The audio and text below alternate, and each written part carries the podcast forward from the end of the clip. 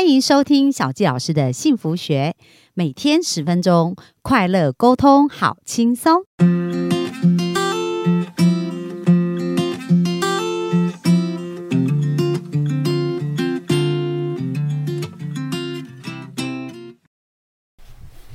欢迎收听小纪老师的幸福学，很开心又在空中跟大家见面。那我们本周听了我们的音乐家。我们的演奏家跟作曲家上千他的一个生命的一个故事哦。那今天呢，他就想来跟我们聊一聊啊，到底呢，在他作曲啊、跟编曲、跟演奏的一个过程当中，诶，因为其实这些领域哦，就是说演奏人他很有他自己独特的风格，那作曲也有作曲的坚持。可是，在遇到冲突啊、遇到挑战啊，怎么去融合出一个他自己的一个音乐哲学哦？那我们今天就来聊聊这个部分。那我们就欢迎上千。哎，Hello，大家好。好，那上千呢？要不要分享一下？就是说，呃，因为你们这个在音乐的这个领域也是算蛮独特的啦，所以在音乐的这个职场上面呢，你有看过一些什么状况是呃需要常去化解冲突，或者是怎么去团队合作会更好？是好，呃，冲突的话，我简单举例几个，然后我说明一种叫做作曲家。与演奏家之间的矛盾，嗯，因为有些作曲家不管作曲还是演奏了，他们属于比较有个性、比较强势的，所以他们在谱上写出来的东西，不管是音，当然不用讲，功法、指法、演奏法，它是用制定的，它是用命令式的，就是绝对不可以改，一定要按照。它是不讨论的，嗯，就是你一定就是这样演，嘿，没有没有没有没有唯二了，对，就是这一招，没别招。好，你就是给我这样做。那当然，你在这样子的情况下去演他的曲子，你心里是会会有疙瘩的嘛？对，为什么为什么要这样子？那样子不是会更好？因为人总要朝着更好的方向做做进步嘛。就完全没有讨论的空间，这样。对啊，他是没有空间。那演奏演奏者本身也有这种状况，他会去篡改作曲家的原意。我们在作曲里面，有些人是能改，有些是不能改的。对。就很像我们这样举例最最最简单，你敢去改贝多芬的东西吗？嗯嗯，对啊，然后跟人家说这是我写的，对不对？这贻笑大方啊，对，这还不是什么著作权法的问题，这是会笑话的。嗯，所以有些演奏者，就比方说有些东西演奏法，我遇过最明显的案例，明明就写两个 staccato，哒哒两下，他给他画连弓。哇！我连过去哦，就直接连过去。你可是那感受就完全不同了，完全不对啊！而且你要知道，那两个点是作曲家点上去的。嗯嗯，你的身份是他的谁？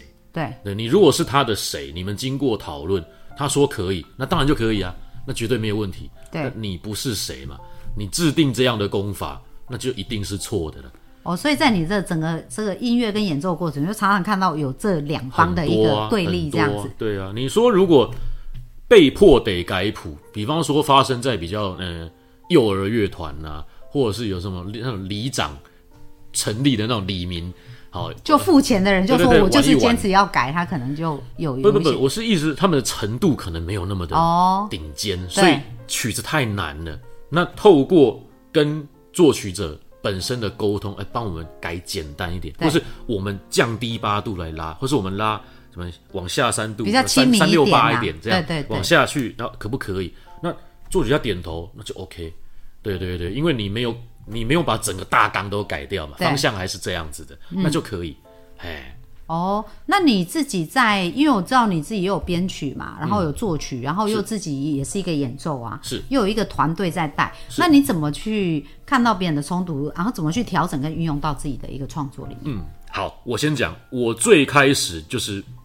观察者，嘿，我不喜欢当那种很硬派的领导人嘛。可是 作曲、编曲，再加上我演奏，我非得让自己是个领导者啊，不当都不行。对，所以我就一边在看，然后一边思考：如果我今天是这样子的作曲者，硬性给人家规定这个规定那个，那我在台下在演他的东西的时候，我心里会怎么想？对，那我是这个篡改人家曲目的人。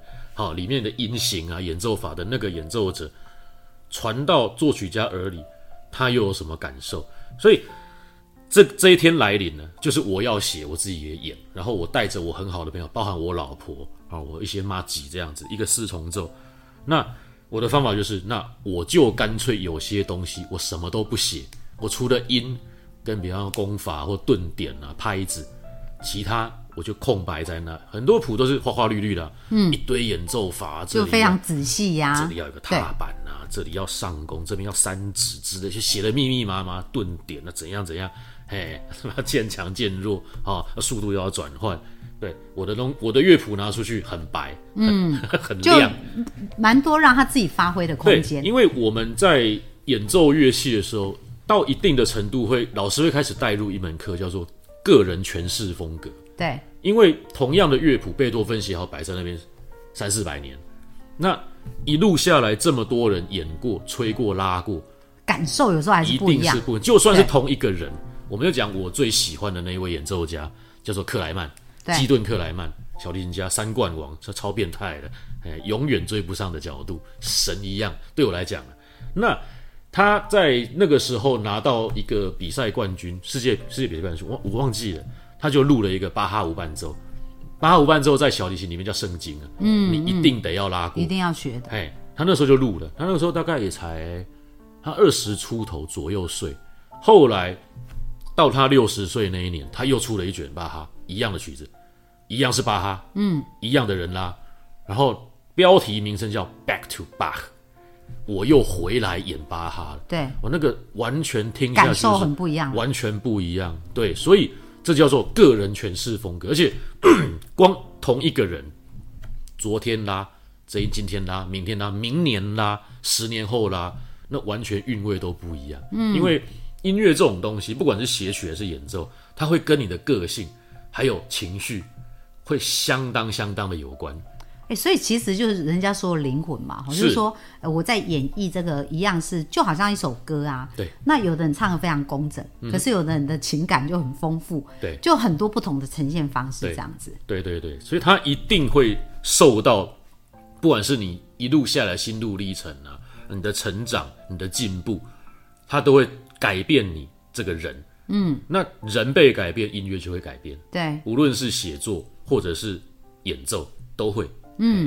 所以上千的意思就是说，呃，其实，在你这个观察变的过程当中，哎，你觉得针锋相对也不是好办法，绝对所以你就在一个框架下，让自己有发挥的空间，让演奏者也有他发挥的空间。对，因为我认为音乐本来就是可以被讨论的东西嘛，对。它绝对不是颁布法令要你这样走，不然会怎样，没有这回事啊。对。你就算一些，比方我们讲，哎，好，回来讲这个巴哈好的第一首，很多人听过，哒哒哒滴哩滴哩哩你高兴又上弓也可以啊。嗯，如果你办得到，你不出 trouble，但通常不会有人这么做，对因为没必要。嗯，对。但是有些作曲家会制定，你一定要给我这个音拉下弓。哦，那没有没有没有说不行哦。那我们可以讨论为什么要一定拉下弓。对那他也解释给你听，然后解释完之后，就认同诶，对啊，你讲的对哦，那我们以后就是一律下工，那没有问题，这可以，但是不是那种我说下工就下工，就这样退下。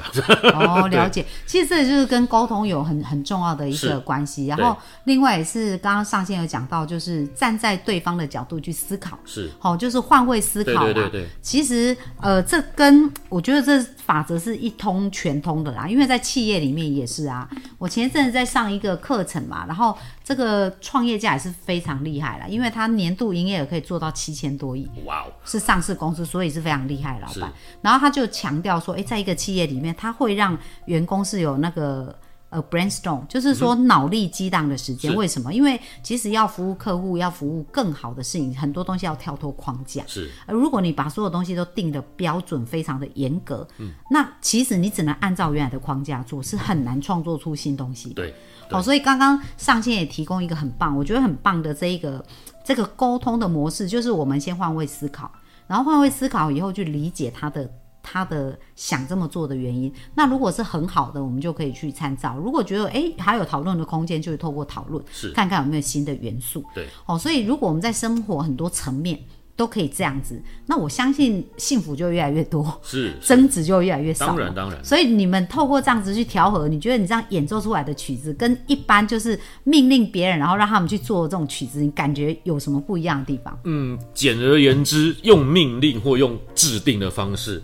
叫做我要他做我要的，嗯，但是用经过借由讨论出来的音乐叫做他要的我也喜欢，哦，所以其实就更和谐，对不对？对我要的他也更欢乐。OK，是这样子啊，对。啊，好，那这种是骗不了人的，因为你知道吗？就是说我们常常在讲能量嘛，量子力学啊，嗯是。就是你的想法其实是会传递出去的。是，所以当你在演奏，如果你是很开心啊，对。然后很享受，而且互相是很很你沉浸在那个你可以从听他演奏时候所产出来的声音，以及你去观察那个人的面部表情，对他的肢体语言，你就知道他他就享不会告诉你享受了。，他当下是受制定，还是经过讨论，而且整个是 enjoy 在音乐里的，还是他是来 make some money，哦，对真的很是完全不一样。的。对对对，那很棒哦！我觉得上千本周给我们蛮多不同的想法跟这个谢，谢那这一些其实运用到生命里面的各个面向，我觉得也是超级好用啊。所以希望我们的幸福听众有学习到这些事。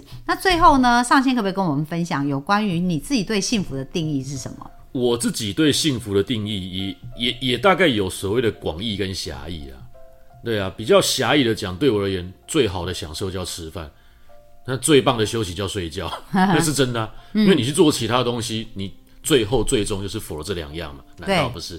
那比较广义的话，我当然还是会回过头来讲音乐了，就是你必须在生活中，哪怕一天五分钟、十分钟，你得听听音乐，嗯，而且是自主性的，不是逛逛逛街经过啊，这间刚好在放周杰伦，那个在放蔡依林，这边在张惠妹，对不对？那个不算哦，你必须是自己自动自发，可能你透过 KKBox，透过 YouTube 主动创造一段时间，就是你跟音乐相处。对，无论听什么都好，你要听摇滚，你要听爵士，你要听古典，你要听蓝调，巴拉巴拉，你牙买加 都行。对就是来那么一下，然后那件那个当下是不做其他事，也不是让你正襟危坐，是静下来啊，要不要闭眼睛随便，就是听。嗯，去感受音乐。对，听这件事情很重要，就像我们刚刚讨论音乐要讨论，那你要聆听，嗯，不管是聆听音乐还是聆听人家怎么说，所以你必须有一段时间是空下来，五到十分钟，每天逼迫自己这么做。一开始可能是逼迫，因为很多人没这个习惯，但后来就会变成一种。我不这么做，我反而今天怪怪的，睡不着觉了，对 之类的，对，所以这就是我所谓的广义的幸福定义，对，了解。